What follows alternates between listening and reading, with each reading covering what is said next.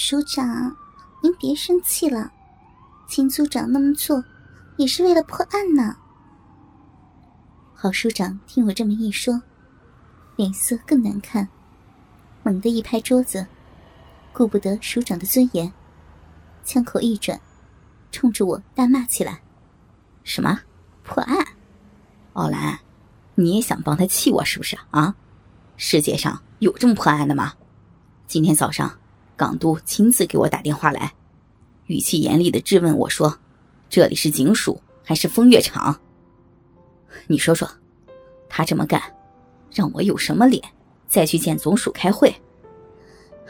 完了，我的前途算是彻底完了。”虽然这两个月，因为几乎天天都能听到这位郝署长的大吼声，已经有所适应，但是。这么近听来，还是有种震耳欲聋的感觉。我眯着眼睛，不自觉的捂了一下耳朵，然后吐了吐舌头，继续说道：“真的，署长，秦组长也是没办法。据那些流言描述，上次在建东酒店进行军火买卖的嫌疑犯黑蛇的外貌特征，是肛门上有大黑痣。”而且，经常出入万花城洗浴中心。于是，为了尽快破案，将他抓获，所以，所以秦组长才才，所以啊，他就冒充培育女郎，光着身子，蹲在那些男人的屁股后面，挨个的看他们的肛门嘛。真他妈的！郝署长还没有骂完。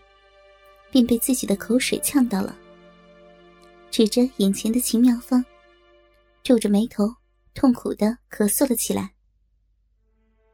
我见状，连忙上前扶他坐下，并且给他倒了一杯水，然后一边拍着他的后背，一边安慰道：“哎呀，署长，署长，您别急呀，有话慢慢说好吗？”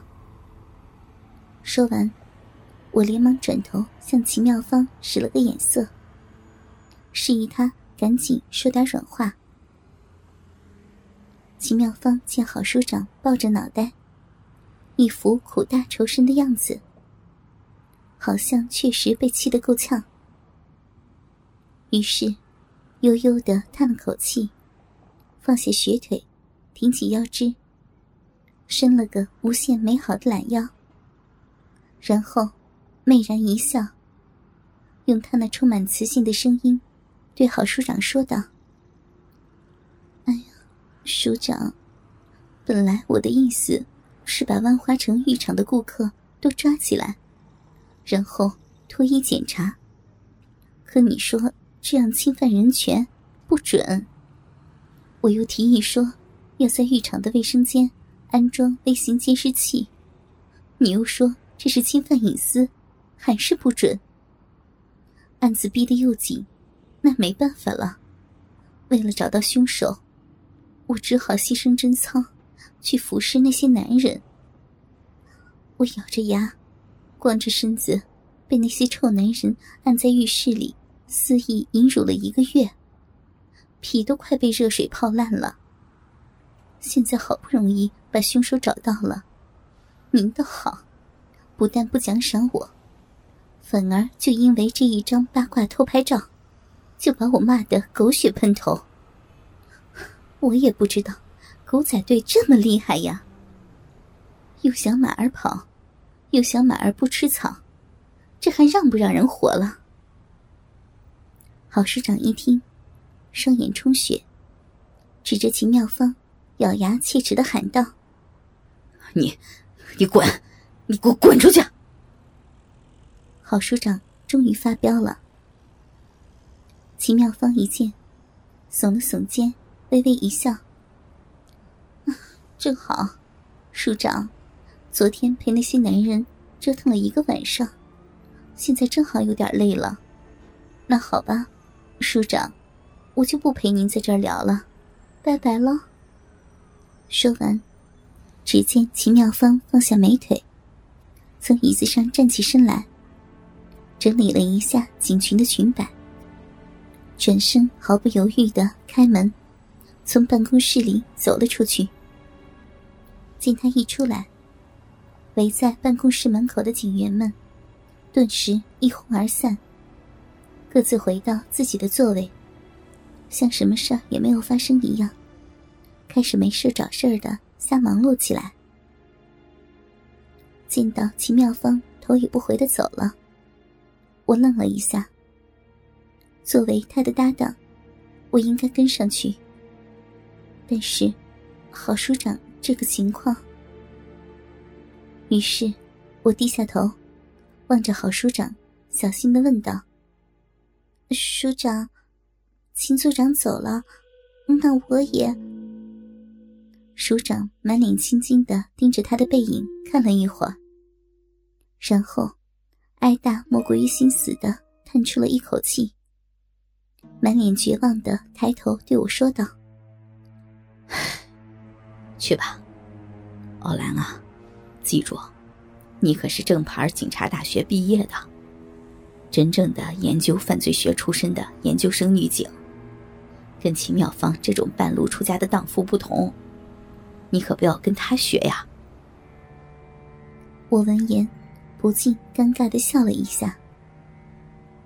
我真不敢想象，如果我告诉署长他，我这个他看中的研究生女警，昨晚跟秦姐一样，也光着洁白的娇躯，被那些男人按在浴室的地板砖上，肆意淫辱了一夜，不知道他会不会气死。走出警署。我走到大门口，舒了一口气。正如我所料，秦妙峰坐在他那辆拉风的红色法拉利上，沉着俏脸，伸着玉臂向我招手，示意我过去。我见状，不由得叹了口气，整理了一下警服的裙摆，走到他的车旁，打开车门，迈开玉腿，坐了进去。果然不出我的所料，我一坐进去，秦妙芳伸出玉臂，一把将我身穿警服的纤细身子搂进了怀里。与此同时，伸出玉手，在我雪白的大腿根上捏了一下，然后毫不客气的将手伸进了我的警裙里。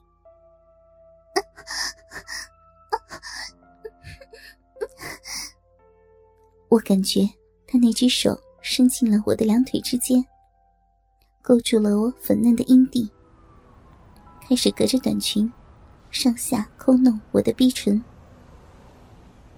一股熟悉的酸麻感伴随着他的抠弄，从我的小臂传了上来。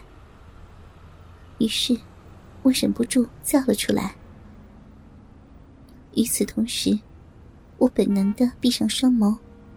脖子后仰，将我那丰满的乳房高高的挺起，然后把我那条雪白的长腿缓缓的抬高了一点，踩在了方向盘上。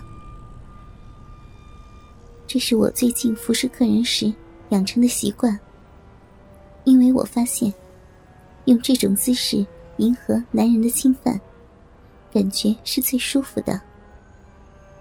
于是。不小心就成了习惯。